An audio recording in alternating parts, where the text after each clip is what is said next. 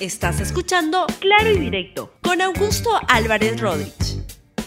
Todos los días cuando empieza el programa les digo muy buenos días, pero hoy no lo son. En Juliaca, en Puno, está ocurriendo una tragedia que tiene que apenarnos y preocuparnos a todos los peruanos y ya tenemos que ver qué es lo que se puede hacer para poder controlar lo que está ocurriendo porque están ocurriendo demasiadas muertes. El día de ayer se han reportado alrededor de 17 personas fallecidas y me informan que ha habido un policía también que ha fallecido ya hace unos momentos. Es una tragedia enorme y yo lo que quiero en este programa es algo que a veces no se hace, porque veo que mucha gente primero opina y luego se informa.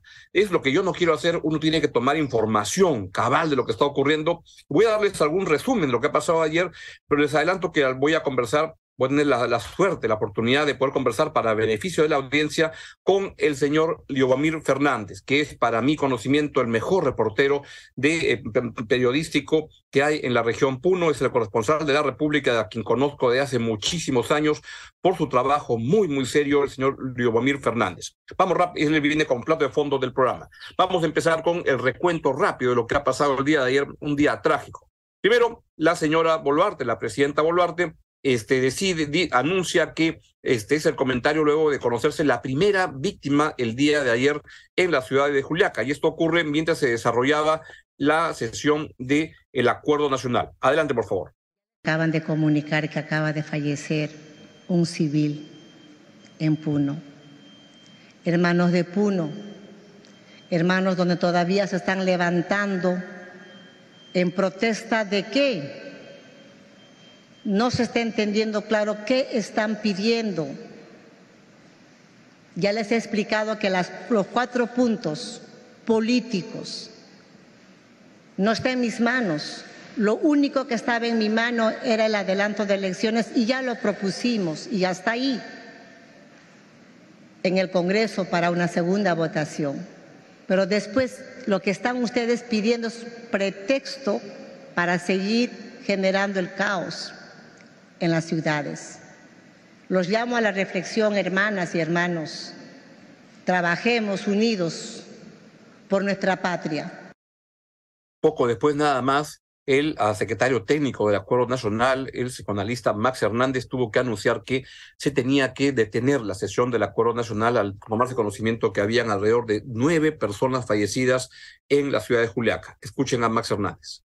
En un momento determinado, la intervención virtual del gobernador de Puno trajo la noticia de lo que está ocurriendo en esa región y los muertos que están ocurriendo.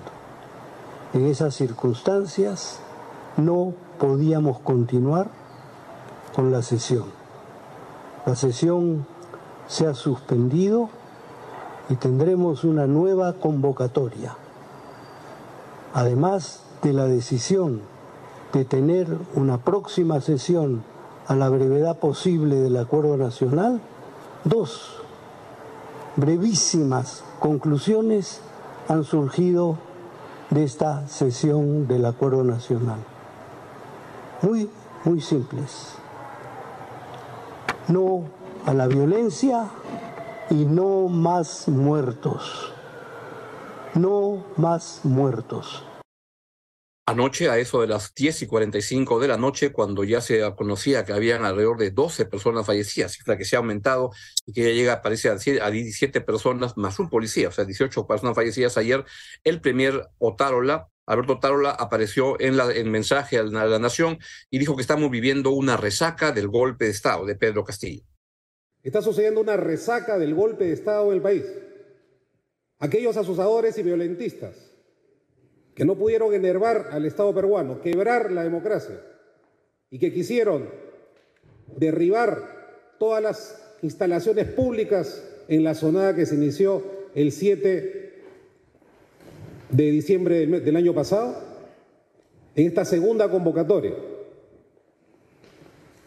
Han dado un paso más y han tratado, lo repito, de subvertir el orden constitucional.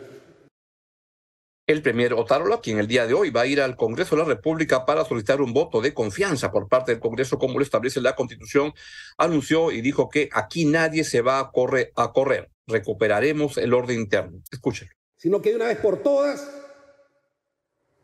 se capture y se procese a quienes están destruyendo el país, financiados por intereses extranjeros, foráneos y por dinero oscuro del narcotráfico. No vamos a cejar en nuestra defensa del Estado de Derecho. Aquí nadie se va a correr. Aquí no vamos a permitir que esta sonada que pretenden hacer nuevamente contra Lima se haga efectiva en los próximos días, como lo han anunciado probablemente el 14. Y vamos a recuperar el orden interno en Puno. Tengan la plena seguridad de que lo vamos a hacer. Porque nuestro objetivo central, señores, es defender la paz, la tranquilidad. Finalmente, el Premier dijo que el responsable está en el Fundo Barbadillo, o sea, Pedro Castillo. Un grupo de elementos violentistas pretenden hacerse el poder. Y aquí yo lo voy a decir muy claro. Por supuesto que hay responsables. ¿Quién asusaba a la gente y a las agrupaciones a partir del 7 de enero? ¿Quién anunció un golpe de Estado desde este mismo Palacio de Gobierno? ¿Quién está coordinando indebidamente estas movilizaciones para buscar impunidad y para conseguir aquello que no supo conseguir o no se le permitió conseguir en defensa de la democracia? La respuesta está en Barbadillo. Ellos son los responsables y no nuestros policías, 75 policías heridos, muchos de ellos con estado de gravedad, y los ciudadanos que aterrorizados ven cómo estas hordas de delincuentes pretenden soliviantar el Estado de Derecho. El gobierno va a ser firme. El proceso político y democrático va a continuar en el país. Bien, escucho en estos momentos que mucha gente opina, sabe lo que ha pasado, estando desde Lima, estando lejos. Yo quiero ir al lugar de los hechos y tengo la suerte de poder conversar con Liobomir Fernández. Es un reportero, periodista, corresponsal de la República, a quien tengo la suerte de conocer desde hace por lo menos dos décadas y sé de su trabajo que va en búsqueda de la verdad. Liobomir, buenos días, malos días, pero ¿cómo estás? ¿Qué tal? Bien, me gusta, un gusto escucharlo. Gracias por la convocatoria. Buenos días a los televidentes de la República y de su espacio. Por favor, cuéntanos, Liobomir, ¿qué está pasando en Juliaca? ¿Qué está pasando en Puno? ¿Qué pasó ayer? Danos tu reporte, por favor. A ver, la escalada de violencia no empezó ahora. La escalada de violencia empezó el día sábado y el domingo último, cuando este, llegaron a la ciudad de Juliaca aviones Hércules, eh, helicópteros, y entonces la ciudadanía reaccionó modesta e iracunda. Pero previamente ya se había declarado una huelga indefinida. ¿Por qué la, ciudadanía reaccionó violenta, violenta e iracunda? Antes del día sábado, Leomir, ¿no había habido manifestaciones, expresiones de violencia, nada? No, no, no había nada. Había bloqueos, cierre, marchas, ¿no? Pero este, a raíz, eh, se suspendió desde el día viernes 6 los vuelos, los vuelos este, comerciales a Julián. Porque había un grupo de manifestantes que quiso entrar al aeropuerto y hubo una, obviamente la policía lo impidió, hubo una represión y eh, la empresa concesionaria del aeropuerto suspendió los vuelos comerciales. El día sábado hubo una represión porque eh, los, llegaron al aeropuerto aviones Hércules, ¿no es cierto?, transportando pertrechos policiales y también eh, agentes de adinoes y, digamos, decenas de militares.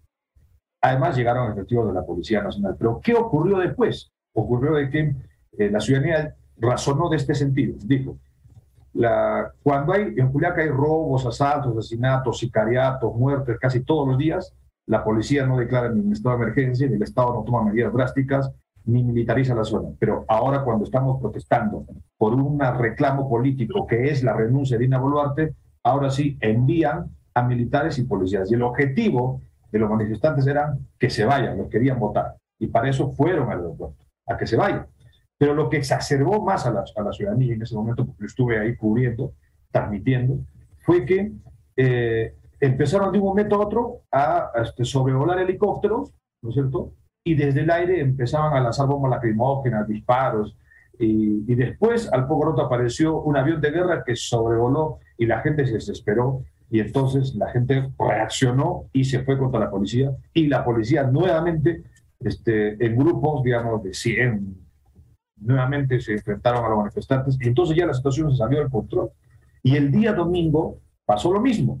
Nuevamente llegaron más pertrechos este, policiales, más militares, más policías, más agentes de dinores y la ciudadanía dijo, a ah, carambas.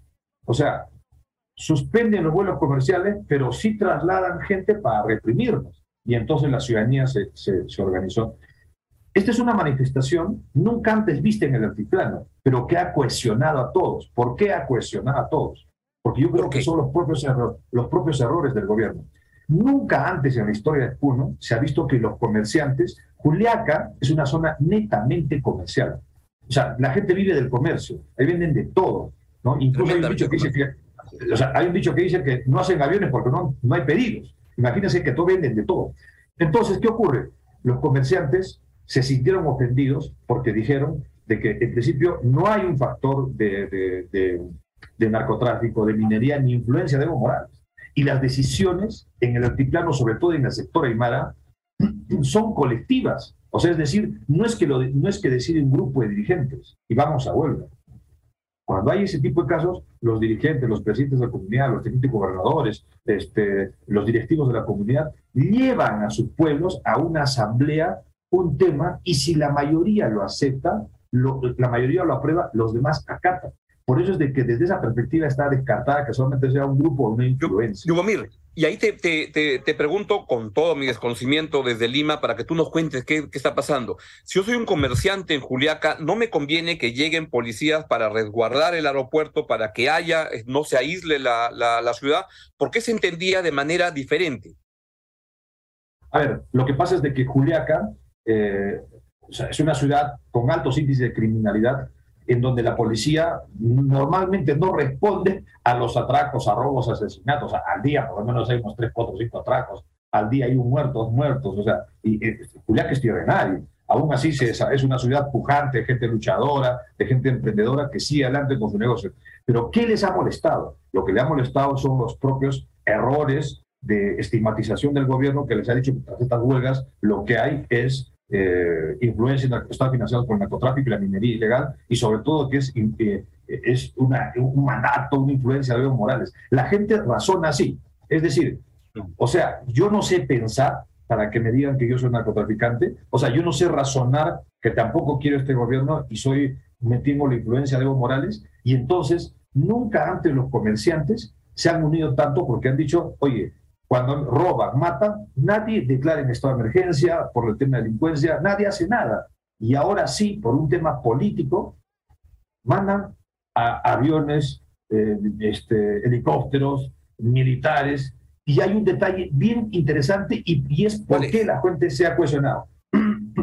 Fue aquí, en la ciudad de Juliaca, en la región de Puno, ante representantes, dirigentes, presidentes de comunidades, tenientes gobernadores, que se han concentrado en Culiacán, que en diciembre del 2021 la señora Dina Boluarte les dijo, si se va Pedro Castillo, me voy yo. E incluso cuando dijo ese mensaje la señora Dina Boluarte, ¿qué pasó? Ocurre de que lo abrazó, lo besó y le dio su lealtad a Pedro Castillo.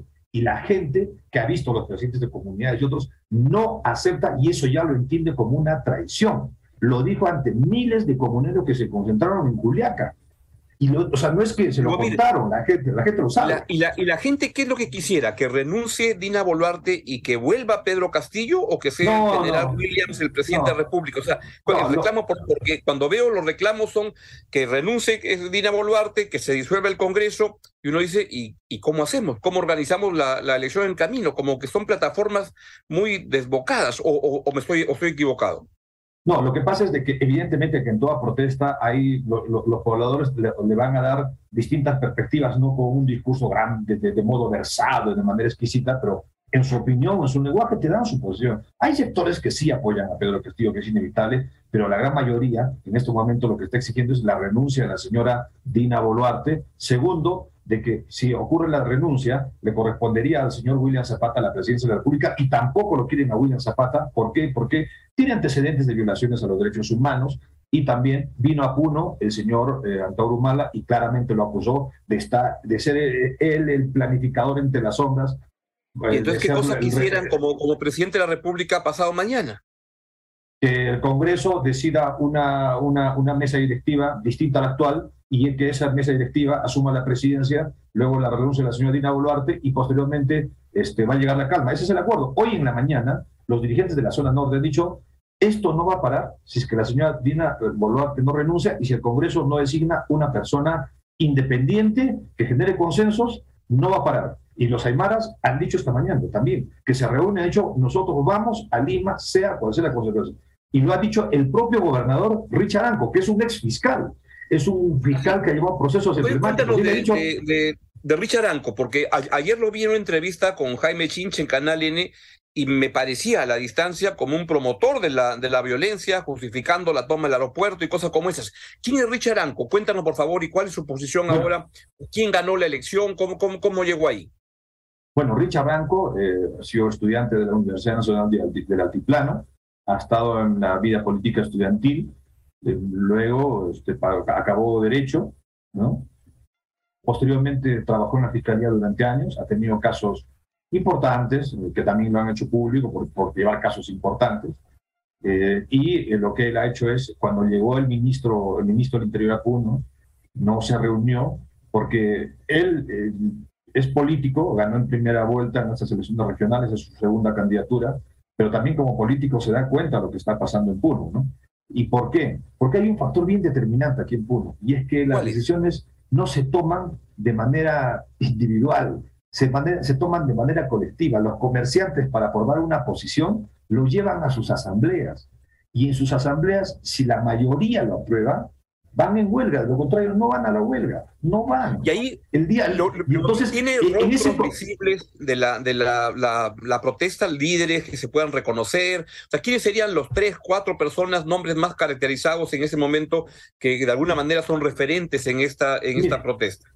Yo le debo mencionar algo. Yo que llevo reportando años, haciendo el periodismo años, nunca he visto tal forma de organización de las comunidades. Y yo le aseguro que lo que los ha ofendido, los ha cohesionado. O sea, ¿qué es lo que los cohesiona, los mueve, los integra?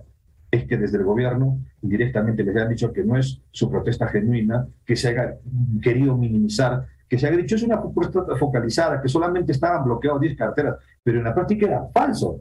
Entre Puno y Desaguadero son 150 kilómetros y cada un kilómetro, dos kilómetros, cada comunidad de la zona alta, media, baja de determinada posición, cada siete horas estaban haciendo turno. ¿Por qué? Porque simplemente los ningunearon y ellos, nuevamente, insisto, ellos dicen, ¿acaso yo no sé pensar? O sea, yo no sé pensar lo que pasa en mi país. Y ojo que la mayoría ya tiene hijos estudiantes, universitarios, y piensan, la gente, la gente, la gente, la gente en las comunidades se informa, en los, en los mercados se informan de las radios, de las más grandes radios importantes, y la gente entiende. Y también la gente aquí también hay que decir que también se ha sentido indignada, discriminada, sobre todo por los mensajes que se han dado al gobierno, y peor aún, porque eh, luego de las muertes que ha habido, eh, de la represión que ha habido el fin de semana, las imágenes que se han difundido de cómo la policía reprimía con arma en mano a menores de, de 14 años, a menores de 14 años, a madres gestantes, de cómo quemaba motos toritos, de cómo apedreaba casas, de cómo agentes vestidos de civil eh, que atacaban a, los manifestantes detrás de la policía. Entonces, todos esos actores que han visto una especie de, de, abuso, de represión del Estado, los ha cohesionado y en estos momentos lo que yo sí puedo advertir es que no están dispuestos a ceder porque ya aquí han tomado protagonismo las mujeres. En el mundo aymara, cuando las mujeres toman protagonismo, no hay marcha atrás porque detrás de ellas hay hijo, hay esposo, hay familia y cuando ellas están al frente, y lo que ha habido en Puno, en la ciudad de Puno, ayer han tomado 25 mil aymaras a la cabeza de mujeres cuando las mujeres toman protagonismo, no hay forma, es porque los problemas que están debatiendo han llegado hasta la familia. Y en Juliaca pasó lo mismo, las comerciantes, para que Juliaca prospere una huelga, las comerciantes toman una decisión. Y es lo que aquí ha pasado, porque en Juliaca, quien lleva la rienda de los negocios son las mujeres y, los colaboran sus esposos. Entonces acá es una cuestión colectiva o sea, distintos sectores. Yo cuando llegué, fui a Juliaca, me sorprendí porque el presidente, los, los vecinos de un barrio estaban en el bloqueo y la, la posición era unánime, que vaya Dina Boluarte. Les ofendió también a la ciudadanía recogiendo distintas versiones que la señora diga, pero ¿qué va a ganar con mi, con mi renuncia? Y la, y la ciudadanía está clarísima, dice, ¿cómo que vamos a ganar? Vamos a ganar que esto pase. La ciudadanía dice que por la culpa de la presidenta, la gente se ha organizado y ya no tiene control. Entonces, yo estoy seguro que esos mensajes de diálogo, de paz, en medio de estos muertos, yo pienso que ya no tiene opción. No los van a recibir. Indudablemente, no porque no, no, lo quiera. Todos estamos de acuerdo que haya paz. Nadie quiere violencia. Pero el gran detalle es que ya la gente se ha sentido de que los han ninguneado, los han arrinconado, y esto no va a calmar. Y no olvidemos lo que hay en Puno. En, Juliaca, hace muchos años, por ejemplo, se han enfrentado las fuerzas militares en, el gobierno de Belaúnde, si no me equivoco, y ahí están los mártires de, noviembre para Juliaca, que cada año lo recuerdan a sus, a sus héroes. Está el aymarazo, cuando las poblaciones tú las reprimes más y te vas en contra de ellos, o sea, ya no hay opción.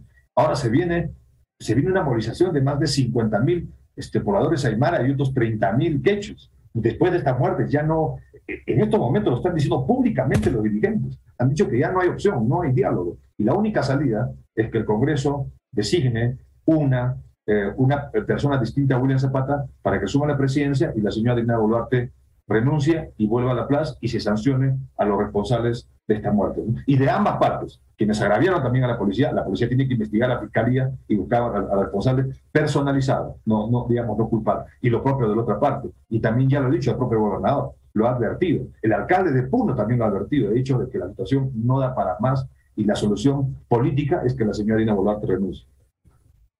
Lugo, cuéntanos este, sobre el, tema de Evo, Evo Morales, la, la, cuál importante es la aspiración y estas ideas que hay de una especie de voluntad de, de, separar, de juntar la gran República del Sur con Bolivia, o Runasur.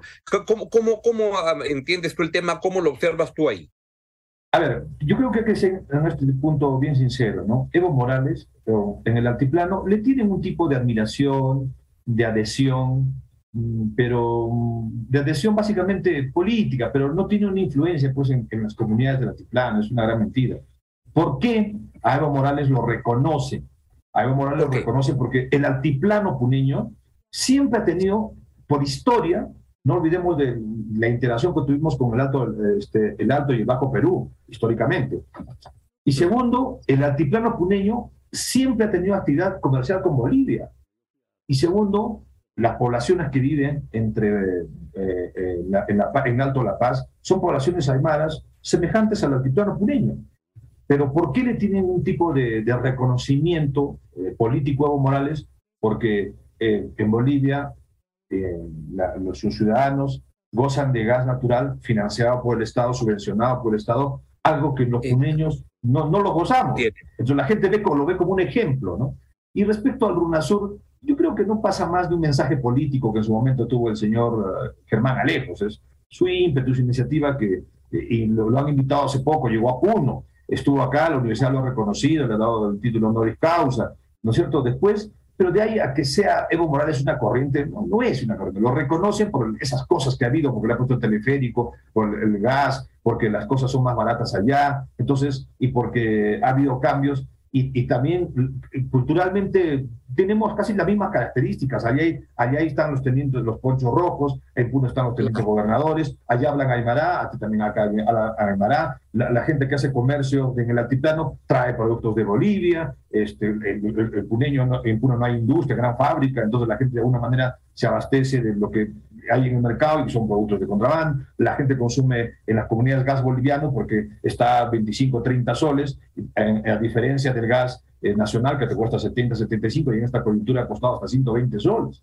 ¿No es cierto? Entonces, la gente compara eso y le tiene un tipo de, de, reconocimiento público, pero de ella que tenga influencia, de que él esté manejando, tejiendo las cosas y no, no, eso también nos ha molestado porque la gente dice, oye, o sea, hay un detalle bien, eso lo puede explicar bien un antropólogo, ¿eh? los aymaras no se dejan manejar por nadie extranjero. Ellos autodeterminan sus decisiones. O sea, es gente muy empoderada, gente que sus decisiones son colectivas. Ellos, cuando crecen, primero se identifican con su comunidad, luego se identifican con su cultura, con sus costumbres, y luego se identifican con su región. Son poblaciones que, por ejemplo, nunca en esa zona aymara ha entrado el terrorismo Nunca, no han, no han podido entrar, ¿no? No han podido entrar. es gente que no, no se deja dominar. Y lo que ellos mandan... El, el, de, el de Riene, que, que, lo debes haber leído, ¿no? Que, que te habla como... Claro, claro, la batalla por puro, la, batalla por puro. Hacia la, batalla, por puro es un libro. Claro, por supuesto, es un libro maravilloso que te cuenta cómo, la, cómo Puno siempre ha sido un centro de reivindicaciones culturales, históricas y políticas. Cuando podríamos hablar de Juan Bustamante y otros personajes que han, hecho, han ido a defender al Aymar y al Aymara y al Quechua. Cuando, repito, aquí no es eh, que un grupo manda, a qué es las determinaciones colectivas y lo que ha habido es acá una autoconvocatoria por los propios errores del gobierno y porque aquí en Puno la señora Dina Boluarte se comprometió a renunciarse a Pedro Castillo lo vacaba y lo dijo ante los presidentes de las comunidades, tenientes gobernadores y líderes aymaras y líderes quechuas que se congregaron a recibirla, a Dina Boluarte y a Pedro Castillo en la Plaza de Armas de Juliaca en diciembre del 2021. Y todas dijeron, muy bien, si la señora presidenta lo va a respaldar, lo va a apoyar, lo va a apoyar Pedro Castillo, muy bien, pues entonces, es más, la, abrazó, lo besó la señora este, Dina Boluarte. Y entonces eso está internalizado. La gente dice, oye, esta señora es una atrevida, tiene que ir. Eso no fue hace, eso fue hace cuánto tiempo, ¿no? Fue antes que se en diciembre, las fechorías, los actos de corrupción de Pedro Castillo? ¿Cuándo fue? No, ya, no, ya se estaba denunciando pues el caso este de Zaratea, ¿no? Esto fue en diciembre del 2021, ¿no? En diciembre del 2021, en, diciembre del 2021.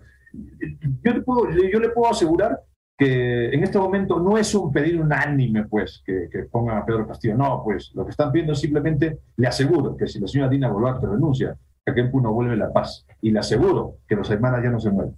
Le aseguro que los aymaras, y si el, Congreso designa a un nuevo presidente del Congreso, que no sea eh, el señor William, le aseguro que las cosas automáticamente vuelven a la calma y le aseguro que la va a ser la propia ciudadanía la que limpie la ciudad y no va a esperar que sea el Estado. En estos momentos, en Culiaca, las mujeres son las que están sacando sus productos y ayudando a la gente que ha venido de provincias. Culiaca es una zona comercial. Los mineros hoy que van a llegar dicen nosotros, a Juliaca, a nosotros nos provee de todo. Entonces, en estas circunstancias, hoy tenemos que ir a apoyarlos en este momento más difícil. Aquí manda la colectividad, la solidaridad, el AINI, hoy por ti, mañana por mí. Estás mal, hermano, yo te voy a ayudar. Tú me necesitas, hoy yo, te voy a ayudar. O sea, acá no hay un factor de que el narcotráfico los manda, la minería ilegal los manda. Y no, no, o sea, hoy, por ejemplo, de eh, los familiares de los fallecidos en este momento están recibiendo el apoyo económico, la colecta pública de la ciudadanía, de los comerciantes que están aportando 100 soles, 80 soles, 90 soles, y, y así quieren ayudarlos para enterrar a sus fallecidos, para darles algo para afrontar esta situación. Entonces da cuenta que acá manda la colectividad, o sea, acá es el acuerdo comunal, el acuerdo en familia. Cuando los temas se van a ese nivel, ya no hay opción, no hay opción. Y esto, y más, si van a llegar más militares, si van a haber más muertos, y yo pienso que eh, va a pasar lo que dijeron ayer muchos, o sea, el Estado no está provocando una guerra civil y los pobladores quechos de sus animadas cuando toman una determinación, reitero, no retroceden, no retroceden, más aún después de estas muertes. ¿no? Y hay Yo ver si nos va acabando el tiempo, pero quiero preguntarte dos cosas más. Vi ayer un video de un sacerdote argentino que trabaja ahí, Luis Humberto Béjar, que era como una prédica religiosa, pero recontra política, este, cargando a que caiga Boluarte, a que, este, y cosas como esas. Este, la Iglesia Católica en Puno, ¿cómo está este, actuando? ¿Cuál está? ¿Tiene está con una posición política como la de este sacerdote argentino? ¿O tiene otra posición? Es una posición más singular la del sacerdote. Bueno, la, la, Iglesia tiene, tiene poca influencia. Hace muchos años tuvo bastante influencia con los padres Merinol, pero influencia en algunas comunidades sí. Por ejemplo, en Azángaro, el alcalde es un, padre religioso, pero en otras provincias no. La iglesia adventista tiene influencia en varios sectores eh, este, comunales, pero que no es tan fuerte, ¿no? Eh, sobre la, la, iglesia en estos momentos eh, está pesando demasiado los acuerdos de las comunidades y, como es una autoconvocatoria, entonces es una determinación colectiva, ¿no? Y última pregunta, la actitud contra la prensa, contra los medios, ¿hay alguna hostilidad? ¿Cómo te estás manejando tú? Es, difícil, es, difícil. Eh, al colega, al fotógrafo que de la agencia F eh, ya había sido advertido de que Aldair que si registraba, lo que pasa es de que, ¿qué pasó? Lo que pasa es de que hay infiltrados que muchos los identifican como los presuntos agentes externos, que están autosusando para que no se registren la forma como la policía está reprimiendo. Y entonces al hacer de que no registren las imágenes, lo que están haciendo es que no se grabe, pero es la propia ciudadanía la que está grabando. Y entonces, por ejemplo, anoche, cuando nosotros estábamos advirtiendo de que la policía se replegó de todos los locales públicos, y nosotros lo transmitimos, se replegó de aduanas, de la Plaza Bea, de, varios centros, se replegó. O sea, todo el día, cuando llegaron los Aymaras, habían policías por todo lugar, por toda la ciudad, pero en la noche se replegaron y nosotros cuando fuimos a transmitir alrededor de las casi medianoche, eh, la, policía nos vino apuntando con la, nama, en la, en, con la diciendo que no grabemos, que no registremos. Yo, yo, tuve que decir, oye, no me pueden atacar, yo soy periodista y estoy registrando estos hechos de, violencia. Hemos llamado al coronel para advertirle por qué se han retirado y entonces los medios sí, en estos momentos, eh, de parte de la policía, no, no quiere que registren. Eh, la advertencia es simple, es advertencia blanca, es terrorismo blanco. Cuidado que te caiga una bala perdida, cuidado que te venga una bala en la cabeza. O sea, es una advertencia muy sutil, ¿no es cierto? Pero ya ocurrió con el colega Aldair Mejía, ya ocurrió con el colega Maglanza en Juliaca, que ha sido amenazado de no darle tribuna a, los dirigentes, ha sido advertida a varias colegas de que si, si, sale una fotografía, este, se la van a ver, que lo van a involucrar, que lo van a intervenir en cualquier momento, que cuidado que te van a hacer. O sea, hay, en estos momentos para, el periodismo es, es difícil. Eh, lo que estamos haciendo nosotros es tratar eh, de, de, reportear, pero en grupo, para protegernos entre nosotros. Estamos, estamos yendo incluso con un cartel diciendo, oye, somos prensa, por favor, no nos toquen, ¿no? O sea, entonces los dirigentes entienden algunos, pero, pero la policía no tiene, no tiene razones. O sea, ayer, por ejemplo, yo he sido amenazado directo. Son absolutamente lamentables y hay que condenar las agresiones que ha habido a, los periodistas que se identificaron como periodistas y que, sin embargo, fueron agredidos. Mir, cuídate mucho. Un gran abrazo, querido amigo estás haciendo un gran trabajo y seguiremos leyendo tus crónicas en la, en la República y en LR+, y, y te voy a seguir molestando para que podamos de repente cotidianamente, los días siguientes, este, dar a conocer tu, lo que nos cuente lo que está pasando. Para, con mayor gusto, gusto, y bueno, el, saludo de siempre, la fraternidad de siempre, y un saludo muy afectuoso desde el altiplano puneño, más allá de todos estos problemas, es una región rica en cultura, historia, tradición, es una ciudad, es una región que siempre ha sabido salir adelante, es una región que siempre ha avanzado. Y sin lugar a duda, y usted lo mencionó a, a Renike, también, entre todas sus investigaciones, dejen claro que el Aymara, el Quechua, es gente pujante, y Lima es de puneños. Lima es de puneños, el sur es de puneños, y creo que más allá de todo eso, hay muchas cosas muy bonitas que conocer en Puno. Muchas gracias. Sí, un gran abrazo, querido Leomir, cuídate mucho y nos tenemos que ir porque ya viene el programa de Rosetta María Palacios que también va a tratar esos temas. Así que les agradezco mucho a, a y su audiencia y hasta mañana. Ojalá que la paz vuelva pronto a Puno. Buenos días, adiós. Gracias por escuchar Claro y Directo con Augusto Álvarez Rodríguez. Suscríbete para que disfrutes más contenidos.